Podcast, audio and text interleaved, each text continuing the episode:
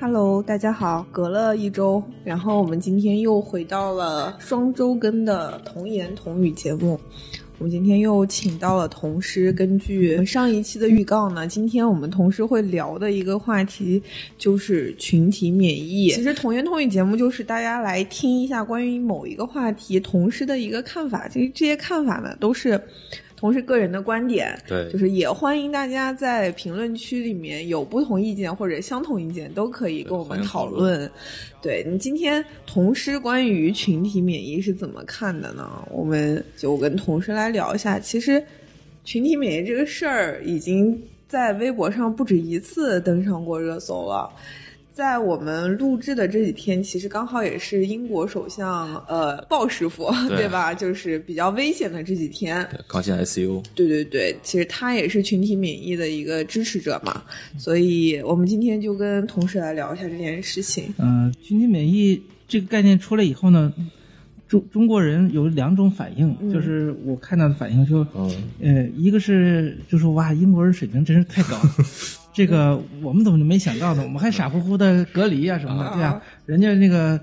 照玩儿什么的。你看那个，我记得好好像方舟子就是这个哈、嗯，对，我方好舟像子是就说哎，还是人家那个水平高，这是一类。嗯就是还有一类呢，就是是担心说，如果欧美国家都群体免疫之后呢，他们就金刚不坏之体了。嗯，我们那这咱们十怎么四办？，对呀、啊对我们这十四亿人就就不敢让人进来，也不敢出去，然后就闭关锁国了，我们就成孤就岛孤立了。呃孤立对对于世界了，然后就是很被动，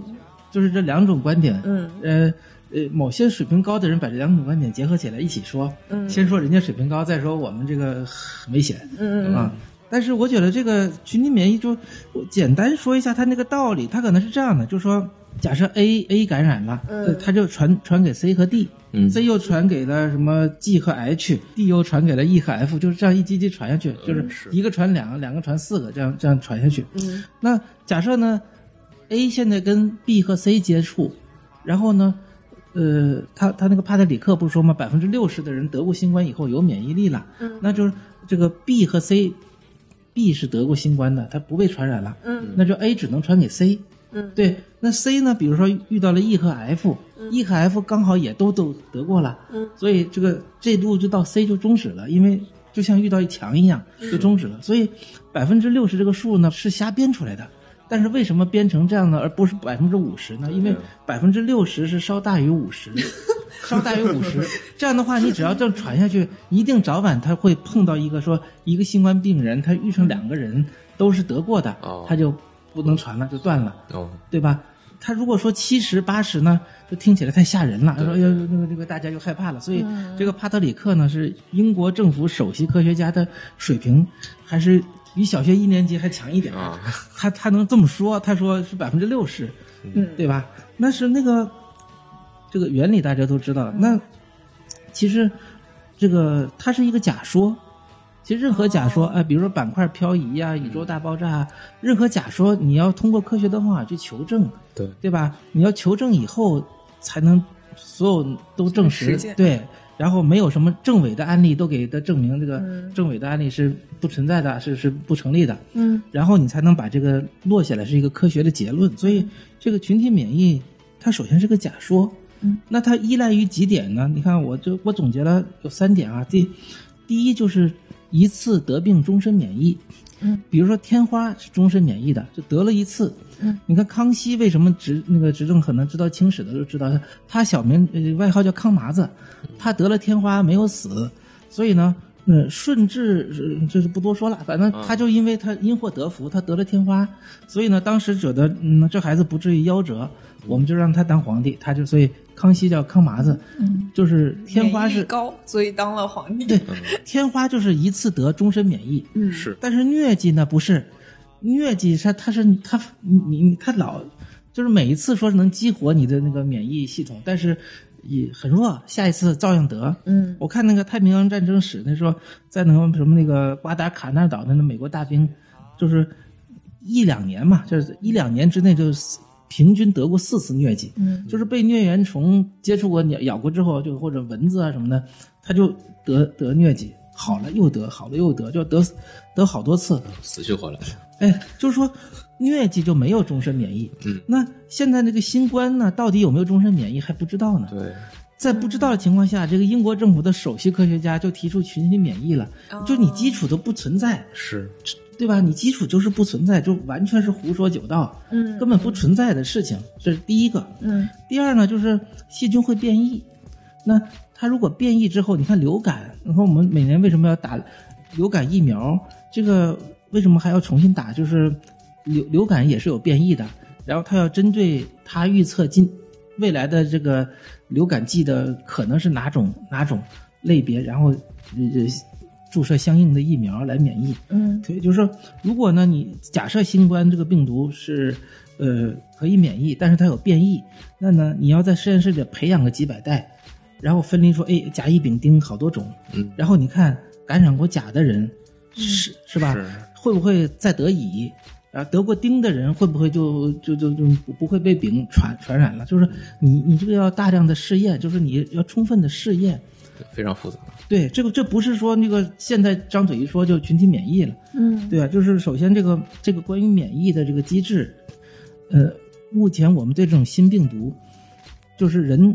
首先对新病毒的狡猾性我们不知道，，对，然后人的免疫系统是怎么应对的也不知道，嗯完全不知道的情况下是这个群体免疫是肯定是有问题的。嗯第二呢，就是刚才我说到这个百分之六十是他瞎编的，嗯我刚才说的顺治是顺治是八个儿子五六个女儿，嗯六个女儿全得天花死了，啊不，活了一个，死了五个。嗯，然后呢，八个儿子是活了四个，也就是说，在这个皇帝的儿子、皇子都有百分之这个呃百分之百的得病，百分之六十的致死率。那没有没有一种说法说百分之六十就可以不传了。对，对吧？你嗯你就想他他那个，我刚才打过那个 A B C 的那个比方，嗯，他这个假设呢是是这个大家是比较深居简出的，就是你接触到 A 和 B，、对吧？然就是那种中世纪嗯接触农俩人，对，就是中世纪的农耕文明，就是大家大家的那个，嗯对吧？就是大家这接个触的人很少。对，它是有两个重要的假设，一个是接触的人很少，嗯呃呃，一个就是它不那么容易传染，嗯比如说艾滋病，你不会跟人一起坐电梯就传染了艾对滋对病，对那嗯不会的不可，能对吧？那但是这个新新冠它不是这样的，是这为什么买菜啊、聊两句天儿啊、一起吃吃那个快餐都有可能被传染？就是说，它这两个两个结论，那、是是，你看，首先第一个，那个现在的社会。嗯，大家去嗯一起坐地公交，对吧？嗯呃，坐坐飞机啊，然后开会啊、上课呀、包括食堂用餐啊，就是说聚集性这个人大规模的接触，就现代社会跟农耕文明是不存在的。就是中世纪说可能有群体免疫，中世纪的人，嗯对吧？都是农民，脸朝黄土背朝天，就周围那几个人，那就如果周围几个人都已经得过了，嗯你就传不出去了。但是在现代社会，嗯在现代社会提群体免疫是一种非常愚蠢的说法，是不成立的。就是说，即使百分之六十的英国人，比如说活下来啊，得得了群那个得过了，获得免疫力，剩下的百分之四十仍然会被传染。嗯就是就是刚才举的比方，比如说 A 遇到了 C 和 D，C 和 D 当然。呃假设已经得过了，嗯就是像遇到强不传了，那 A 又又什么 B、G、F、K 什么甲乙丙丁，不，他他接触成百上千人呢，所以说根本不存在，就是说最终所有的英国人六千万人都会被感染，嗯就没有人能逃过。不是说百分之六十人得了，剩下四十人就安全了，他嗯没有人能逃过，所有人都会得，因为在现在的社会，就就人和人的接触速非常频繁，啊，足足对足足足够多。嗯，所以说，我就说这个群体免疫，这个首先是是是假说就不太成立了啊，对，它的根基就是不存立。啊，第三个呢，就是说群体免疫，假设你把它看成彼岸，就是说看着好像是，即使是成立的也不错，但是它在河内嘛是彼岸。嗯就跟宋丹丹老说，你怎么把大象装进冰箱里？第一步打开冰箱门，第二步把冰箱放进去，第三步关上冰箱门。嗯，对你，但是你做不到啊，你做不到，你是也就是为什么呢？比如说，英国是六千万人，如果不采取这个措施的话，就是隔离啊，什么那个各种措施的话，什么封城啊，这六千万人，比如说都都会得病，可能有一千万重症，嗯对吧？然后死掉百分之二三十，因为医院医疗系统可以默认就崩溃了，这是吧？对，那你你这个这个社会代价是太大了。对，对，是是不可能，文明社会是不可能让一个社会死掉这么多人，就是全社会人都病，然后成批成批的死掉。这嗯是我当时那个听说群体免疫之后嘛，就发了个朋友圈，嗯，说了几点。首先，这是投降，嗯，对，因为帕特里克，你很多人认为他是英国政府的这个首席科学家首席科学顾问，好像地位很高。那你毕竟不如英国首相的地位高，对吧？嗯嗯英国首相呢，张伯伦就是英国首相，对，因为英国出过丘吉尔，嗯也出过张伯伦，嗯，对啊，张伯伦跑去慕尼黑跟希特勒签出卖捷克利益，然后签那个和平协定，然后他在机场挥舞着几张破纸说：“我给你们带来了和平。”嗯，就是最无耻的投降派，就是英国是历史上我们要记住它是出过投降派的，然后现在这个所谓群体免疫是又是一个投降主义的论调，其实就相当于向病毒投降了，就是我躺在这儿等死，活就活，对吧？这是第一个是是投降派的问题，第二个呢就是它是一个大倒退，因为近百年来这个科学啊，说医学的这个进步，已经有这么多取得这么多成果，是吧？抗生素啊，各种基因检测呀，各种包括核磁共振，无数这么多成果，你现在要退回中世纪的办法，就是说放任不管，让大家得病，然后活就活，死了就死了，活下的人呢就有免疫力了，这是对牛顿等科学家的羞辱。就是这样的，啊你这些你这几百年来，你英国在干什么？嗯对吧？你还 在这个二十二十一世纪又退回中世纪的方法了。嗯那既然是这样的嘛，就是那些担心也就不存在了。就是说，假设发达国家真的都搞群体免疫了，嗯，那他们就就只能依赖中国给生产所有的东西了，因为他们都在躺躺在床上赌自己的命，死还是不死？ 那谁来生产，对吧？嗯那中国可能生产芯片呀，还还还不行，有点落后。但是口罩啊，什么袜子啊，这个罐头啊，这个磨个米啊，做个面条啊，我们还是能做的。对，就超市里头见的那些东西，我们中国都可以生产。我们中国这几个有几大优势嘛，就是一个是人口，而且是愿意勤劳致富的人口，啊，啊，愿愿意什么九九六的人口，啊，对，这是这是第一个。第二呢，我们基础设施就是港口、码头啊、重化工啊、铁路啊，就是我们基础设施是有的，包括开发区、工厂，就是制基造础业是有制造，就是第二产业是很发达。这就说美国那些国家早就不能比了，就中国制造业是一枝独秀的。第三呢，就是国际大宗商品的价格很低，现在价格低点，那原油可能要跌破二十美金，嗯铁矿石就什么都很便宜。你看东西又便宜，工厂啊生产能力、基础设施我们有，然后又这么多勤劳的人，这几个凑在一起呢，就是中国这个起码在未来一年半载内的经济形势还是非常乐观的。嗯，重回这个世界工厂的身份和角色。二战时期呢，这个反法西斯的这些同盟呢，嗯这个最大的依仗就是美元，就是援助的援。对，美国在二战时期生产了三十万架飞机，然后一百多架艘航母、炮弹呢，这都数不清了，包括什么罐头啊什么的。嗯，包括我们中国、呃苏联都都受到很多支支持。就是中国这个华元，在未来的一年半载之内，华元将是这个整个人类的这个希支柱、希望、希望之对所在。特别是他们如果采取群体免疫的话，啊，其实说到这个群体免疫，我刚才查了一下，维基百科有专门这个词条，其实说的是说群体免疫是在欧洲应对传染力高但是死亡率低的时候，这种疾病的时候，通常采用的一种方式。普通流感嘛，对对对，但是其实到了新冠来说，它可能不太跟跟之前应用的这些病都不太一样。之前应用了哪些是，比如说刚才同事说的天花、风疹、小儿麻痹、百日咳、腮腺炎哦这些病，但是到了新冠可能就不太一样了。对，群体免疫呢，也不一定是要得病嘛，就是注射疫苗是群体免疫，其实注射疫苗是群体免疫的主要方法。就比如说流感，学校一般是这样的，就是说你家长说你们孩子打不打疫苗，嗯，那很多家长想，如果把你的大多数孩子都打了疫苗，我的孩子即使不打也不会被传染，啊，这对是吧他们的思路，这叫群体免对疫，对就是其因为那个嗯。大家觉得，比如有的人这个老人呐、孩子啊，就还是有些反应的，就是有的疫苗是有反应的，或者因为经济能力，或者因为这个健康意识，他他不愿意去打疫苗。那这个免疫专家说呢，我就尽量给尽量多的人打，就百分之七八十的人如果都打过疫苗了，对其实天花就是这么，天花为什么被灭绝了？肯定不能做到每个小孩都打，但是达到一定的这个密度之后，比如八九十的小孩都都打过这个疫苗了，嗯所以这个天花就最终被人类战胜了。嗯嗯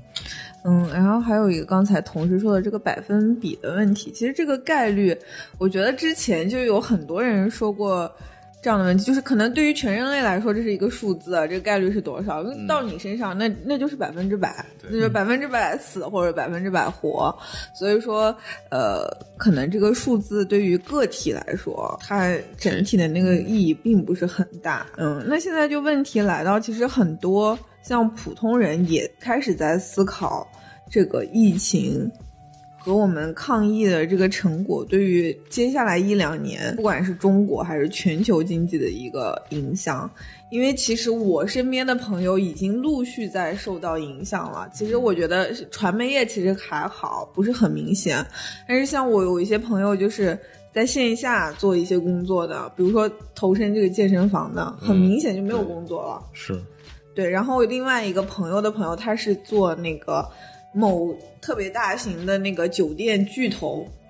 今天刚刚被裁，对他可能可能会有巨额的赔偿，但可能他会担心未来一两年在酒店行业他还是找不到工作，因为酒店业，尤其是这种高端酒店，对其实受的这个危机是很大的还有。旅然后我游，业，对对对，对，所以我朋友有时候就在问我说，如果我想找工作，或者我想在这个新的一一一到两年这个疫情常态化的情况下找到一点机会，它在哪里？这个可能是同事比较擅长的领域。嗯，嗯，都知道中国增长动力是三驾马车，就是投资、内需和出口。对，嗯但是在这个疫情情况下呢，呃其实刚才已经提到了这个对这个出口是比较乐观的。嗯，对，嗯就就未来我们中国卖的不只是口罩，就是很多工业品那个还是需要中国输出的，嗯所以出口还是比较乐观的。嗯，然后呢，那个投资呢，就主要是政府挑大头。嗯对我们政府一定会在疫情过后，一定会出很出台很多政策，比如说加紧的这个五 G 建设，嗯，加你看五 G 已经这几天股票涨得很好，最近，然后什么特高压什么输变电呀，嗯就是所谓的铁公鸡，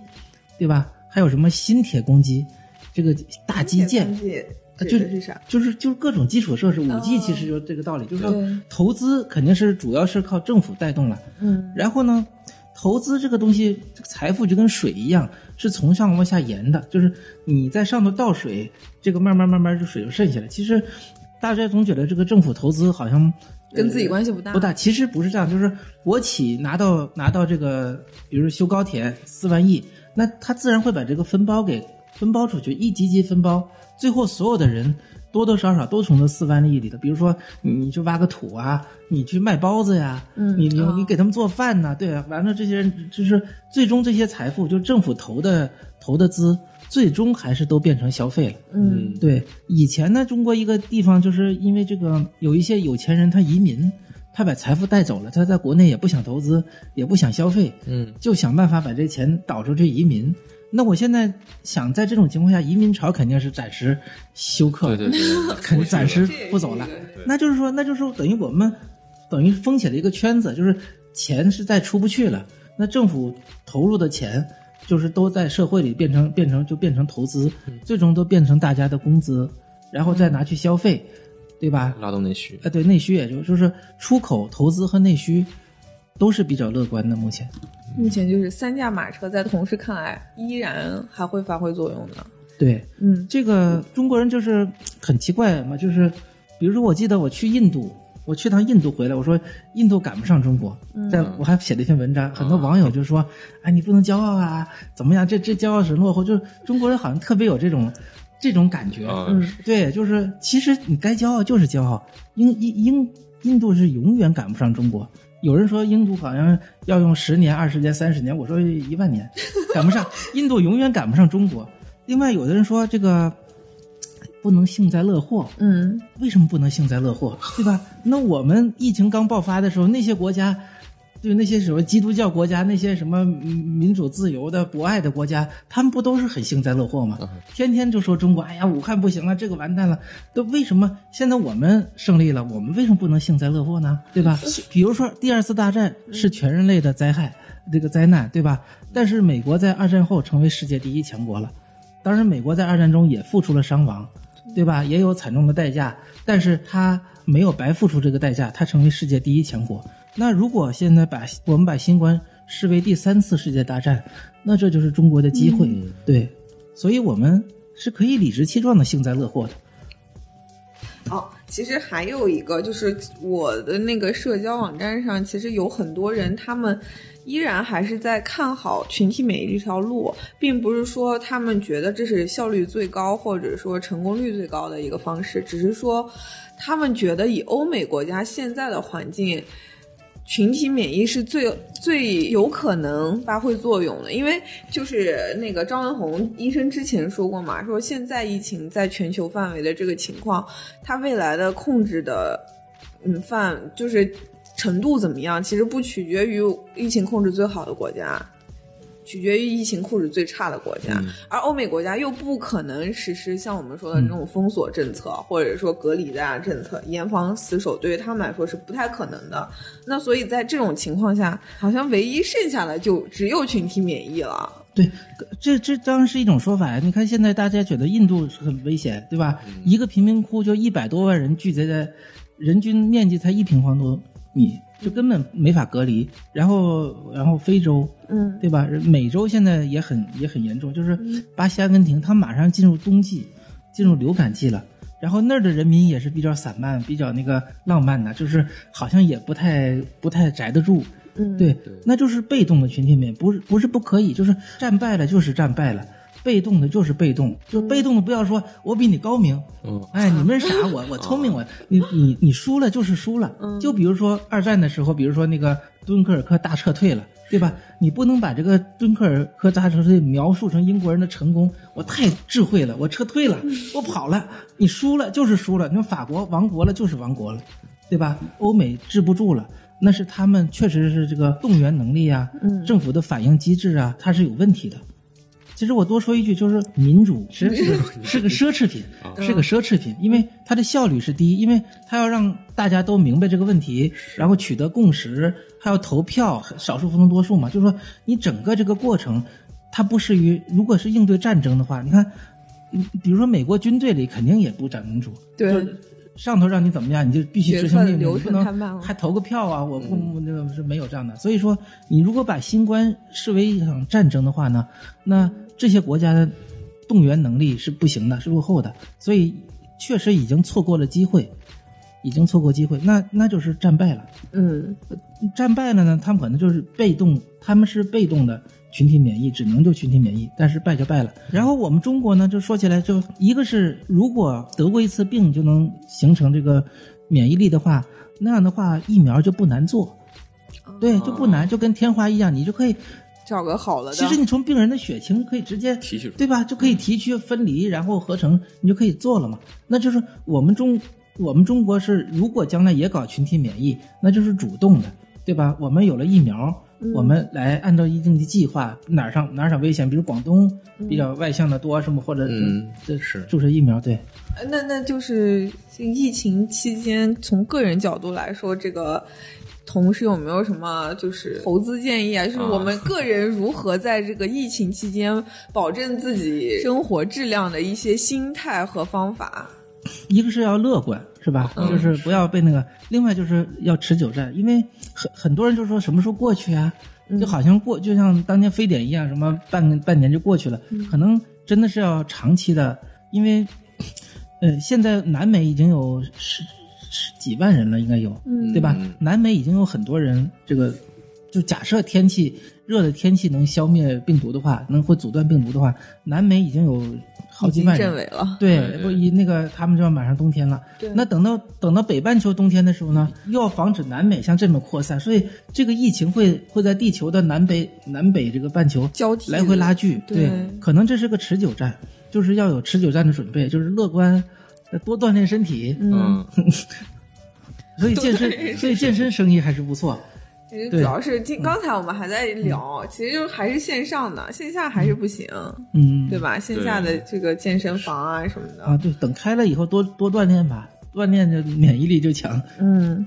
就是先活着，嗯，然后再想这个挣钱的事儿，是吧？呃，所以同时怎么看？就前一阵在传，就是呃，粮食可能会有一些不够。粮食的影响倒不大，因为你你像那些嗯美国呀、加拿大、啊那个澳大利亚，它都是机械化作业嘛，嗯它这个不是靠人力。美国好像一共才两三百万农民，嗯，就就把整个美国人养的膘肥体壮，还能嗯全世界出出口口什么肉对嗯了、什么大豆，就是它其实不受影响的。只要是我们关系不要搞坏了，我们突然哦对吧？ 我们关系是说你你你你你给我大豆啊，你我给你换什么东西嘛，就是嗯嗯，就正常的贸易。对，因为前一阵有一些新闻，就是有几个国家那个宣布，就是暂时停止对于中国的一些粮食出口。嗯呃，也不光是中国，可能其他国家也是。就可能一方面是为了防疫情，另一方面就是就他们的粮食可能也有点嗯紧也有点缺紧，缺啊所以就先不出口了。真正的粮食大国应该是没问题。你你就像美国，嗯，三百万农民，照样能要。对呀、包括加拿大、澳大利亚都是这样嗯对的，。而且他们农业工业特别发达。而美国的地是它是轮作嘛，就是种种一阵，这个地就不做了，嗯，就就放空。嗯，放空。对，包括不还有一点就是俄这个还有一个就是俄罗斯有非常多的土地，我们以前老没提俄罗斯，就是俄罗斯因为它人口人口就那么点儿，嗯，它它它地太多了。我以前很早以前算过，就是说俄罗斯的可耕地如果全用了呢，是可以养活全人类的。嗯哦，这只是他用不着，他们他他又卖给谁的国际贸易，他又做的不太好。嗯然后这个农业这个市场化呀，对这起不来这机械化呀，各方面不是很好。嗯，对，他们农民多吗？俄罗斯？他人就没多少，嗯，他人就没多少。然后一到冬天就喝酒去了，然后对对对也没有对，但是他那个黑土地就跟东北一样嘛，啊。其实是冬天很虽然很冷，虽然种不，但是一年种一季，种一季的粮食还好吃呢。嗯，对吧？对，也就是说，人类历史很多是是受疾病的影响，嗯是改变很多的，是吧？对，就是包括你像这个伊斯兰教的创立，说中东当时正正流行瘟疫，所以他的一些教义特别爱干净，哦，然后不吃这个死因不明，即使是牛也不吃，一定要阿訇。啊其实阿訇是要看一下这个这个牛是健康的，让你念一下嗯经，然后按照那个程序宰。然后他们特别讲卫生，洗手啊什么是的。啊，嗯，对，这就这这个痕迹，这些痕迹就表示他这个创立的那个阶段刚好赶上大瘟疫，嗯，包括美洲人去了，呃，不，欧洲人去了美洲，对带去了那些印第病安人啊，让印第安人就说，印第安人主要不是被杀掉的，因为嗯他是他是游动的，对对，他对到处乱跑，你真追着把他杀掉，这个这工作量有点大，啊，对，所以就是看实际上是疾病，疾病的传播，对就是疾病多次改变了人类的历史，在以往，只是在最近这一两百年，医学发达了嘛，特别是抗生素出来之后，就控制的比较好。对人口也增加了，说到那个重大疾病，我突然想到，就是同事在非典期间那个时候在干嘛？哦，就在家待着呀、哦，不是，我说那个时候你你是在哪里工作嗯，在投行，啊？就是那个时候，其实同事应该也是亲历者嘛。就是那你那个时候你见证了这一场那个非典是怎么样改变一些经济啊或者人们的生活的？非典首先那个当时的影响面比现在少得多，嗯，基本就是中主要在中国是吧？嗯甚至有人怀疑它是不是这个非典病毒只攻只攻击黄种人，对吧？当时重灾区一个是香港，然后是是北京，就是嗯主要灾区在在中国大陆，外外界的人并不多，嗯对，嗯，然后呢，持续的时间到六月份也就差不多了，嗯三四就是三四月份闹得厉害了，嗯，然后那个马云是五月什么十号隔离的嘛，嗯他在隔离了多少天？十八天也不二十天，就是非典实际上还是过去的比较快。嗯对，而且呢，还有一个就是非典躲过了春运。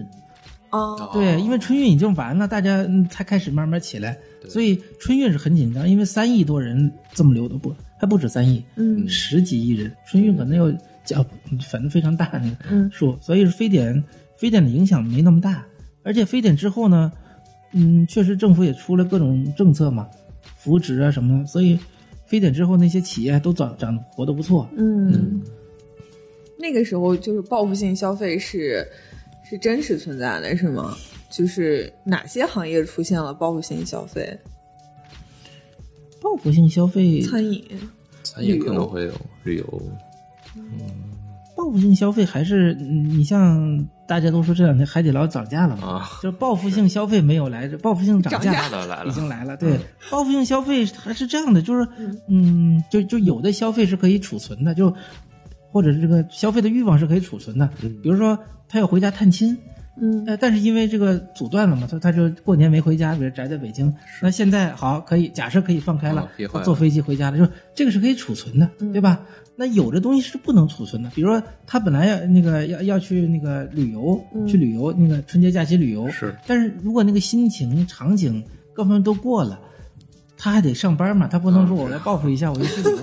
所以说，就是嗯辞个很职， 就是这种消费，消费这个是很随机的，就是很多消费的东西是不能储存的，就跟睡觉一样，就是你要是三天三夜没睡，不见得躺下就可以睡三天三夜。嗯，道理是这样，就是你很长时间没吃海底捞了，比如说你你这个你平常爱吃海底捞，对吧？在疫情之间少吃了十顿，嗯，你不可能现在连吃 十顿，或者为了报复连吃二十 顿，他不可天能哪，对吧？嗯，那是真正的报复，嗯对自己的报报复自己，对，复，嗯，所以报复性消费是比较虚的概念。哦，对大多数行业只能叫复苏，对吧？比如说民航啊会首先复苏，然后餐饮业会复苏，嗯，嗯，但是报复可能不没有，嗯可能给一些行业一记重击， 对，太惨了，嗯反正股市总的来说可能会往上走吧，嗯，会比较乐观，因为就人民币资产成为避难所嘛，对对，对，因为美国已经狂发钱了，嗯对吧？他那个大手笔一下就什么四万亿美金，嗯，这这他他，而且他会，他这个不靠谱，他会他你不知道他还会干什么，嗯对，就是他会不断的放水，嗯，再印点钱，对，那所以说，那相对来说，人民币资产呢反而是安全的。嗯，对，哎，房地产会怎么样啊？房地产和汽车，政府都会扶持，因为它对拉动内需的作用太大。嗯就是你想一套房子得多少套海底捞才能弄一套房子，嗯所以说房地产，而且房地产带动五十多个行业，就上头什么水泥、钢材、玻璃，下面什么什么建材、什么地板革、家具、电器，就所有的东西它都都能代替，所以说啊不是代替带动，所以说呃嗯，房地产国国家可能。嗯，特别的扶持不太可能，因为房价已经很高对了。对对，对但是它可能会放松一些打压，嗯，对，比如说你贷款那个利息可以给你打个小折，嗯对不对？这个这个首付成数可以降低，就是说他会那些过去很多，呃，比如说一些限购可能会放松一下，对，嗯可能会这是这是主要的。然后汽车肯定会鼓励，就是嗯不是传说嘛，北京好像这个新能源车上半年嗯就要放十万个号之类的，这种这种传说哇，这这是后来辟谣了，这说证明它是个遥远的预言，嗯，肯定是有类似的说法。嗯然后家电，对家电那个就是以节能啊，以什么家电下乡啊，以以旧换新呐、就就是政府与其撒钱，像像像美国是直接是给你账户成年人打一千二百美金，对吧？我们中国嗯，不一定会给他撒钱，但是可能说你只要买冰箱，你的旧冰箱就给你值折三千，你一天我那旧冰箱扔了都没人要， 能值三千，那好，我再添一千，就换个新冰箱，对吧？就以这种方式，以这种方式来刺激这个小小家电的需求。哎，另外家电呢，就是呃，这冰箱、彩电这些大家电，你你你想不起来换，你可能好多年都不理它。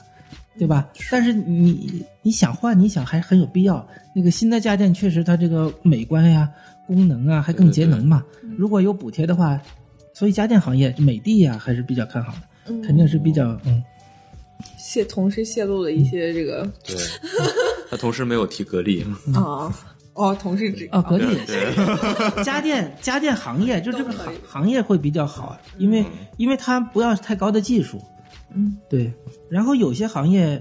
它需要全球产业配套的，嗯那肯定有问题。你看汽车，嗯，对吧？那些高档汽车，那些合资品牌汽车，它一些核心的部件，什么变速器啊，比如说爱信精英机的，是是日本的，那这肯定就有问题。嗯，其实这一期我们是从群体免疫，然后聊到了疫情可能给中国还有全世界，然后可能个人带来的一些影响。呃，欢迎大家给这个童童诗留言啊，因为我们这个童言童语节目是专门为童诗开辟的一个。